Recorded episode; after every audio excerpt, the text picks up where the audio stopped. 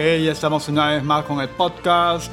Este es el episodio 34, temporada 2. Y bien, ahí vamos. Bueno, entonces tenemos algo que está llamando la atención bastante. Dice aquí, Ceballos pretende imponer mordaza. En los últimos días el, el premier Vicente Ceballos y el ministro de Justicia Fernando Castañeda han señalado que difundir noticias falsas sobre el coronavirus es delito. Sin embargo, a esto el primero le ha añadido que solo la versión del gobierno es la verdadera, lo cual podría atentar contra la libre expresión. Toda noticia, audio, documento, video o foto que no provenga de una fuente oficial es falso y compartir esa información solo generará confusión y miedo, asegura el titular de la PCM. Luego Castañeda empezó a tuitear que los que hacen fake news merecen entre 2 y 4 años en la cárcel. Mientras tanto, Welmer Zaparta, jefe de recursos humanos de salud, ha pedido investigar al médico Ricardo Villarán, quien se encuentra en, en las carencias logísticas. Villarán había difundido en su perfil de Facebook como en el servicio de emergencia en el Hospital Guillermo Almenara no había equipos suficientes para atender a pacientes, entre ellos los que tendrían coronavirus. Por ello se le pretende aplicar el régimen disciplinario y procedimiento sancionador de servir. Bueno, a todo esto hay que ver lo que señala la Constitución en su artículo 2, donde menciona toda persona tiene derecho y en su numeral 3 Señala a la libertad de conciencia y de religión en forma individual o asociada. No hay persecución por razón de ideas o creencias. No hay delito de opinión. El ejercicio público de todas las confesiones es libre, siempre que no ofenda a la moral ni altere el orden público. Y en el numeral 4 dice a las libertades de información, opinión, expresión y difusión del pensamiento mediante la palabra oral o escrita o la imagen por cualquier medio de comunicación social sin previa autorización ni censura ni impedimento alguno bajo las responsabilidades de ley. Bien, y eso es precisamente lo que Ceballos y el ministro de Justicia Castañeda están en la práctica pretendiendo poner en cuestión o violentando toda vez que señalan que hay una verdad este, oficial, una verdad única que la tienen ellos y además que ellos son los que determinan qué cosa es falso y qué cosa no lo es. Eso es sumamente arbitrario y en cualquier caso siendo ellos los que están acusando o pretenden acusar personas, son los que tendrán que probar la falsedad de aquello que están señalando porque de otra manera el simplemente acudir que existe una verdad oficial y por ser la del gobierno eso la transforma en verdad uh, per se es mucho más que una tomadura de pelo, ¿no? Este, cuando están apareciendo videos e informaciones que en muchas ocasiones desmienten una serie de afirmaciones y señalamientos que hacen distintas autoridades con respecto al COVID este asunto está complicándose demasiado debido a que estas personas este, tienen pues una mentalidad totalitaria dado que ah, políticamente son uh, de izquierda, son comunistas en realidad y es la naturaleza pues de esta doctrina política. El totalitarismo, el pensamiento único y el acabar pues con las libertades para imponer una sola visión esto creo que la sociedad tiene que reaccionar a, la brevedad y no permitir que esas cosas vayan desarrollándose. Está tomando ventaja, aprovechando de esta situación de emergencia para imponer una agenda. Ah, anteriormente ya hemos visto pues este, tanto a, Vizcarra, el presidente, con el asunto de Perú, este, eh, un país eh, igualitario, ¿no? este, diverso.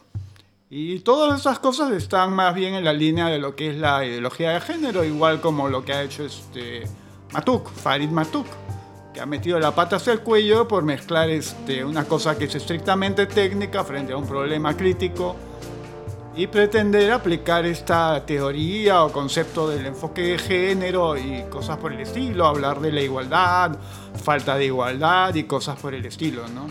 A tener cuidado pues entonces con estos arranques totalitarios.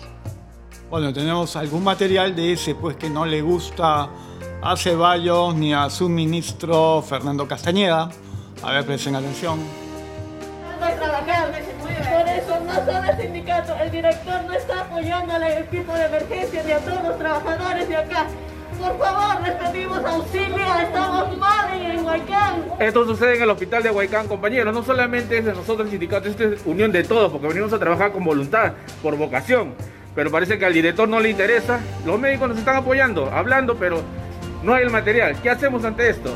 El reclamo, que es justo y necesario, y el cambio del director, que no se preocupa por su personal. Él bien tranquilo, viene en la camioneta, lo llevan, lo traen, mientras nosotros sufrimos en llegar. ¿Cuánto nos cobran los pasajes? Eso no le importa a él tampoco. Señores, esto es lo que sucede en el hospital de Huaycán, es la realidad que están ahí pidiendo todo el personal. Pueblo vecino, hoy ha sido una decepción para nosotros. Son más de la una de la tarde y las autoridades no han hecho nada. Queremos decirle a todas esas autoridades que han venido a engañar al pueblo tumbesino que el Hospital Regional de Tumbes atraviesa una crisis. Aquí tengo un memorial, hay otro memorial del sindicato de enfermeras, otro memorial de los obstetras, en donde nos hemos quedado con las ganas de presentarlo. Y le digo al presidente Vizcarra, le digo a las autoridades de la Dirección Regional de Salud y le digo a Wilmer Dios que recuerde cuál es el origen de toda esta catástrofe. Y le digo al pueblo, ¿quién fue el origen de la desgracia del Hospital Regional de Tumbes, señores? ¿Acaso no fueron ellos? ¡Así es! Y no pasa nada. Entonces le decimos y nos preguntamos, ¿a qué han venido? ¿Han venido a, ¿han venido qué? ¿Han venido a aplaudir? ¿A aplaudir todo este caos que hay? ¿Acaso se vienen respetando los protocolos del Ministerio de Salud? No, señores, el hospital está infectado. El hospital no da más. Y si es que no van a venir porque todavía les queda un tiempo para venir, va a ser peor. ¿Y por qué no hay una acción de fuerza? Porque nos amenazan, porque tenemos que respetar todo lo que tiene que ver con la ley de emergencia y la cuarentena. Es por eso que le decimos a autoridades que por favor no nos abandonen. Bien, y vamos con lo siguiente. Dice, separan temporalmente a policía que pidió pruebas de COVID-19 en comisaría de Breña la Policía Nacional decidió suspender a uno de los efectivos que en la víspera denunció la falta de pruebas de descarte de coronavirus en la comisaría de Breña. De acuerdo a la institución, el agente habría cometido infracciones muy graves al formular declaraciones que está, y que éstas se propagaran en redes sociales respecto a la falta de protocolos sanitarios para proteger a la delegación contra esta pandemia. Tras un proceso administrativo disciplinario sumario, la Inspectoría General de la PNP determinó que Dante Reategui Portocarrero incurrió en una infracción muy grave contra la disciplina. Así el efectivo podría presentar su descargo en cinco días hábiles. Reategui Portocarrero dejará de realizar las actividades que desempeñaba hasta que concluyan las investigaciones y luego podría ser asignado a otra función. Ante el aumento de contagios de COVID-19 en la Policía Nacional, miembros de la comisaría de Breña pidieron que los altos mandos ordenen pruebas moleculares para todos, sin embargo solo se les harán las serológicas que solo detectan anticuerpos formados días después de la infección. En un video, uno de los suboficiales informa a sus compañeros que un compañero suyo se puso mal y tuvo que irse por sus propios medios a la sanidad PNP, Fue allí que le tomaron la prueba y salió positivo. Estamos exigiendo a nuestro comando de la policía que se pronuncie. Queremos los exámenes para todos, no solamente para él, sino para todos. El personal de servicio no quiere salir porque ninguno de nuestro comando hace nada. Nuestro coronel, nuestro general, nadie hace nada por nosotros. Hay gente que de franco también que quieren ir a sus casas y no pueden ir por temor a contagiar a su familia aseguró uno de los uniformados. No queremos que pase como ha pasado en la comisaría de la Victoria. Ya hay dos muertos y casi todos contagiados. Lo que ha pasado en la comisaría del Callao. No queremos eso. Para eso queremos la respuesta inmediata del comando. Había sido otra demanda. Horas después, el jefe de la región policial Lima, Herbert Ramos, informó que ya se están tomando las acciones para fumigar la comisaría, así como para someter a su personal a la prueba serológica o prueba rápida. Las cifras en Italia vuelven a subir, el país detecta 619 muertes y 4.694 contagios por coronavirus en una jornada. Este sábado se registraron 619 muertes por coronavirus en Italia frente a las 570 del día anterior.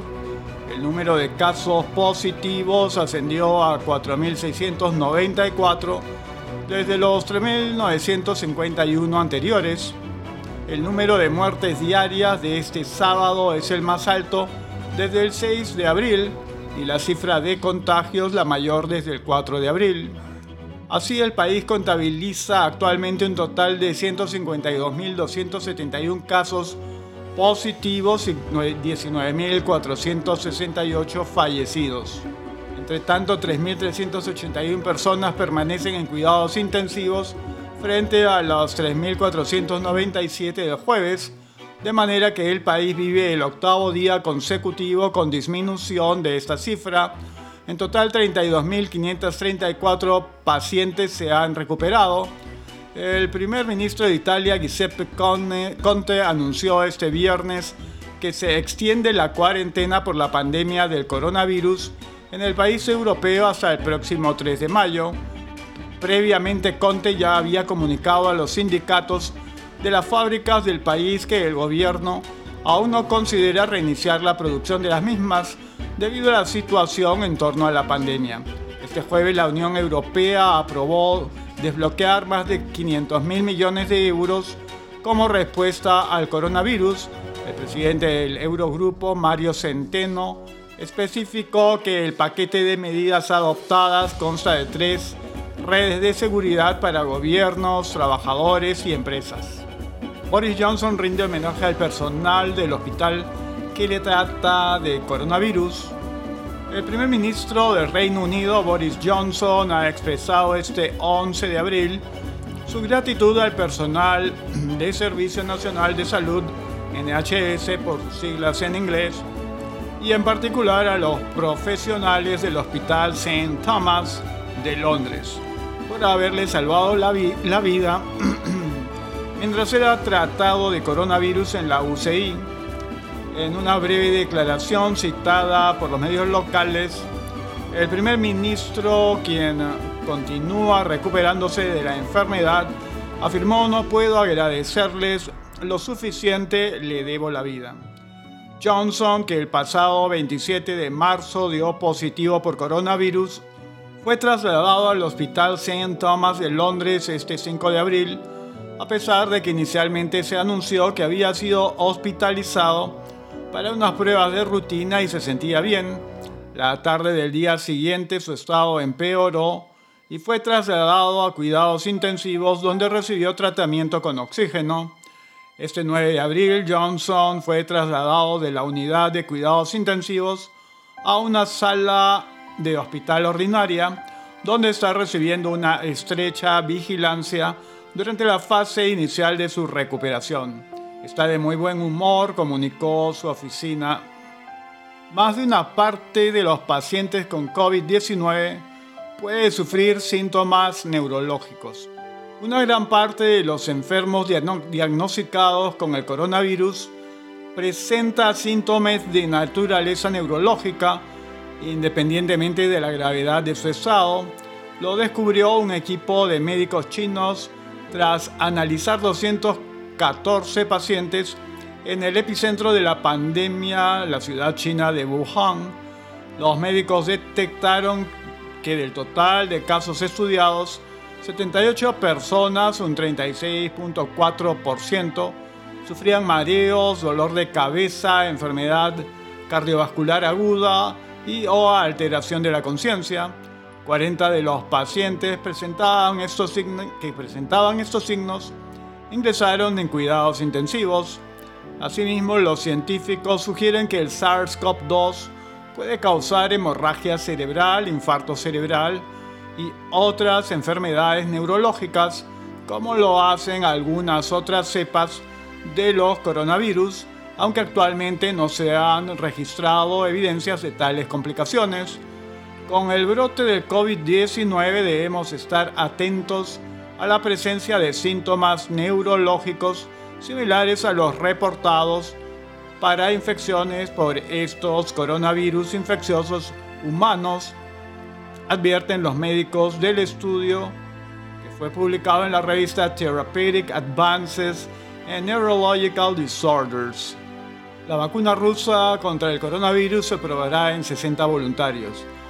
La vacuna rusa contra el coronavirus está lista para ser probada en humanos, ha dicho el canal Rossiya 1, Reinat Maksutov, director del Centro de Investigación del Estado de Rusia de Virología y Biotecnología.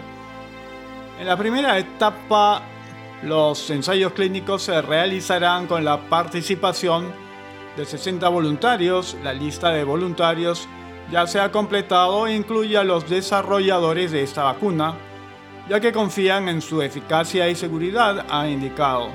Maxetov ha agregado que el centro ha recibido muchas llamadas de personas que han expresado su deseo de participar en los ensayos clínicos, tanto de residentes de la provincia de Novosibirsk donde se encuentra el centro Vector como de otras partes del país.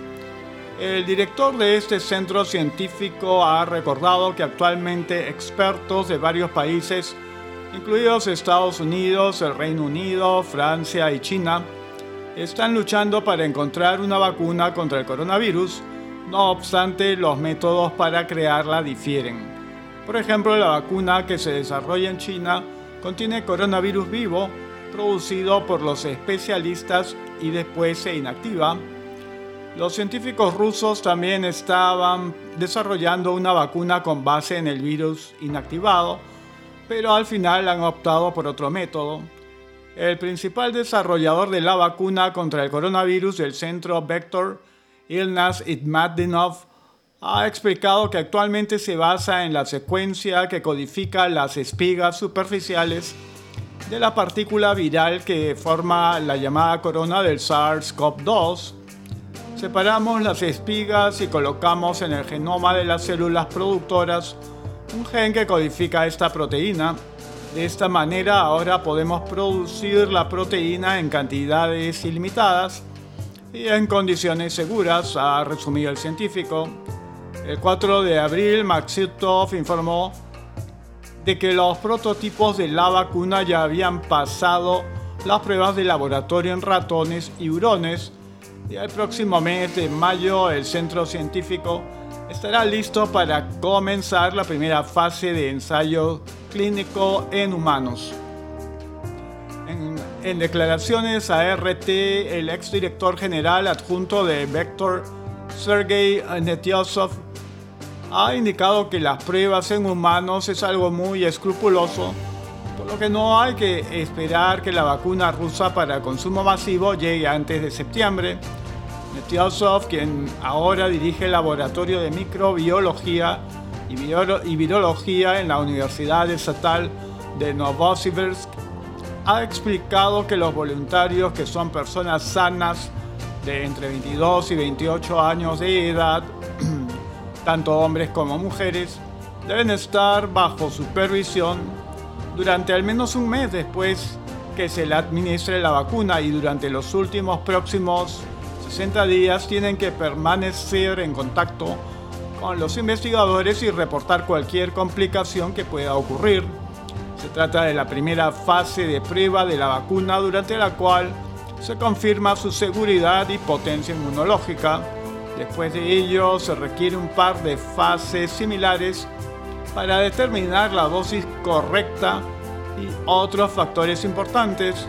Estos dos pasos pueden fusionarse si los sujetos de prueba provienen del epicentro del brote de la enfermedad, pero sigue siendo un proceso largo, explicó el científico. Casos confirmados por coronavirus COVID-19 ascienden a 6.848 en el Perú, comunicado número 62. 11 de abril del 2020, 12.27 pm. Con relación al procesamiento de las muestras moleculares y serológicas o rápidas por coronavirus COVID-19, el Ministerio de Salud MINSA informa a la población lo siguiente. Número 1 al 11 de abril del 2020 se han procesado muestras para 65.712 personas por COVID-19, obteniendo,se hasta las 00 horas 6.848 resultados positivos y 58.864 negativos. Personas muestreadas 65.712, pruebas moleculares 27.519, pruebas serológicas rápidas 38.193, negativas 58.864, pruebas moleculares 22.258, Pruebas serológicas rápidas 36.606. Positivas 6.848. Pruebas moleculares 5.261. Pruebas serológicas rápidas 1.587. Número 2. A la fecha se tienen 7.000, perdón, 788 pacientes hospitalizados con COVID-19 de los cuales 142 se encuentran en UCI con ventilación mecánica. Número 3, del total de casos positivos que cumplieron su periodo de aislamiento domiciliario y 1739 ya se encuentran con alta médica. Número 4, Lima sigue siendo la región con mayor número de infectados por COVID-19 a la fecha con 4.933. Las siguientes regiones también presentan pacientes con COVID-19.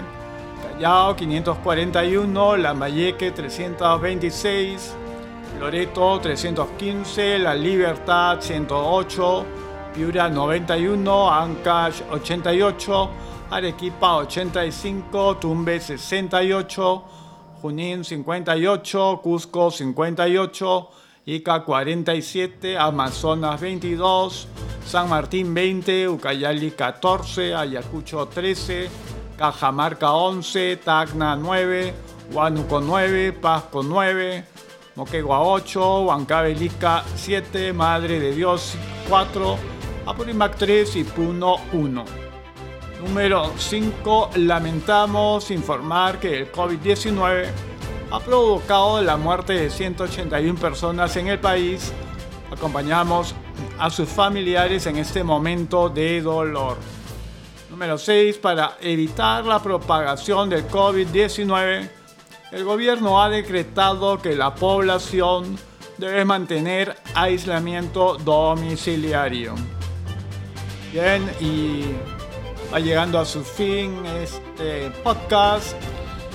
Tal como habíamos señalado hace ya un momento, eh, con la situación desdichada pues del señor Matuk, con luego las declaraciones atrevidas y desafiantes, atemorizantes para cierto sector de la población por parte del señor Ceballos y de Fernando Casañeda, ministro de Justicia, quienes andan ahora amenazando a la gente diciendo que solamente se puede hacer referencia a lo que ellos denominan el material oficial. Bueno, es el mundo de las verdades oficiales, un mundo que como todos sabemos no necesariamente dice la verdad, pero que tiene que ser acatada porque caso contrario se utiliza la fuerza, la ley. Y para efectos del caso tenemos que tanto el Poder Judicial y la Fiscalía están también pues contaminadas de este asunto del progresismo y el marxismo, ¿no? Entonces, definitivamente acá se trata de algo diferente, de aprovechar esta circunstancia de COVID para que cierto sector político haga avanzar su agenda y trate pues de enquistarse como esto esa ideología acostumbra, ¿no? Es parte de, de ella misma el tratar, no solo tratar, sino siempre estar en la búsqueda de eh, quedarse en el poder a través de artimañas. Bien, entonces esto ahora y este fue pues el episodio 34, temporada 2, y estaremos retornando pronto.